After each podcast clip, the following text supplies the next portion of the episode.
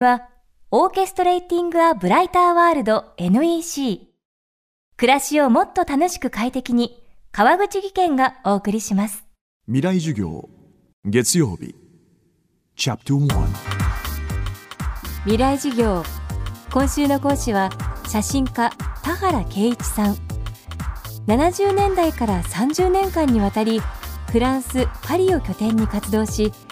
ヨーロッパの19世紀末の建築と空間パリ・オペラ座などの作品を発表。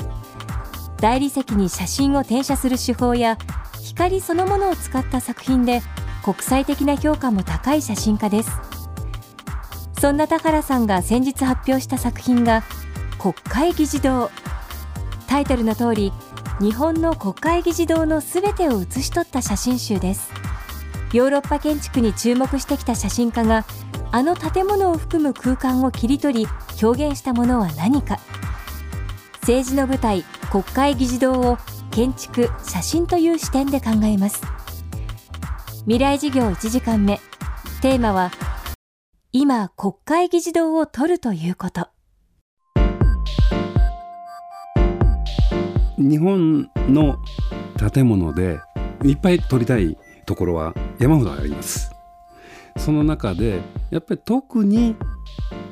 今のこういう政治状況であったりいろんなことの中で国会議事堂っていうのが僕の中ではものすごく大きな存在だ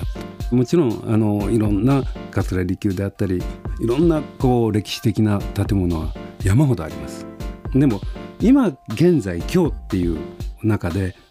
一番日本を象徴する建物が僕は国会議事堂だと思いました。でその中で僕たち国民が日本っていうものをどう捉えていくかどう考えていくかそこに一つの原点のようなもの。やっぱり建物っていうのは一つ文化の象徴あるいは国の象徴。まして技術であったりテクノロジーそういうことも合わせて建物っていうのはす全てのいろんな意味での一つの国をね、えー、象徴するものになってくると思うんです人間人間が作る以上。だからそういう意味で国会議事堂そのものをぜひ見ていただきたかった。本当に僕一回10年ぐらい前かな？8年ぐらい前にあの知り合いの議員の人に見せていただいてすごいなと思って。それまで僕知らなかったです。外からいつも見てたんだけどね。これ出来上がったのが昭和11年。建設に17年かかってるんですかね。設計も含めてね。しかもほとんどの99.9%のマテリアルが全部日本製のものを使ってる。やはりその当時日本の技術力であったり知能であったりあるいは文化的な芸術的なもの。そういうものが全てこの中に僕集約してるような気がしたんで、えー、それを今の平成のね僕たちがちゃんと見とくべきだろうなっていうのがありましたね。国会開設の直輸が発せられたのは明治14年。その後建築計画の見送りや仮の議事堂の火災による消失。日清戦争などを経て昭和11年国会議事堂は完成しました。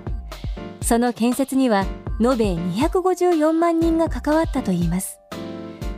また国会議事堂の中央部分の高さは65.45メートルでこれは当時日本一の高さを誇りました。永田町の高台に立つ議事堂の中央展望台からは当時は東京中の景色を見渡すことができたそうです。僕にとってこの国会議事堂っていうのは何なのかなって考えた時にやはりあのこれ戦前の話ですからね。天皇陛下が祭りごとをやる場所としての威厳。それで日本っていう国力どんだけの文化を持ってるかっていうことを示す。海外に対してアピールできる。なおかつそこで日本の国民に対してもどんだけ日本が国力があるのかっていうことを見せる。それは徳川時代の江戸城がすぐ下にありますでこの位置関係ってのはものすごく僕は昔から思いを馳せてたんだけど、ね、明治天皇にとって京都から東京に移られてどこに住まれるのかって言ったら江戸城になっちゃったわけですね。それであのその後今迎賓館と呼ばれているところに、えー、大正天皇が住まわれる建物を作ろうっていうことになるまあ、えー、そういう流れの中でやはりその天皇陛下がちゃんとそれは明治天皇大正天皇それから昭和天皇含めて天皇の意思っていう意味でちゃんとした建物それも日本を代表する建物をしかるべく高さの高台まあ今でいう永田町。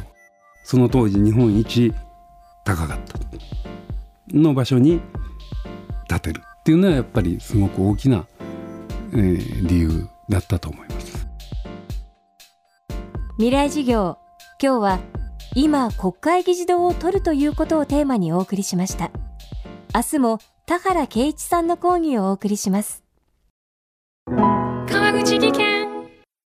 階段での転落大きな怪我につながるので怖いですよね。足元の見分けにくい階段でもコントラストでくっきり白いスベラーズが登場しました。皆様の暮らしをもっと楽しく快適に。川口技研のスベラーズです。未来事業この番組はオーケストレーティングアブライターワールド NEC 暮らしをもっと楽しく快適に。川口技研がお送りしました。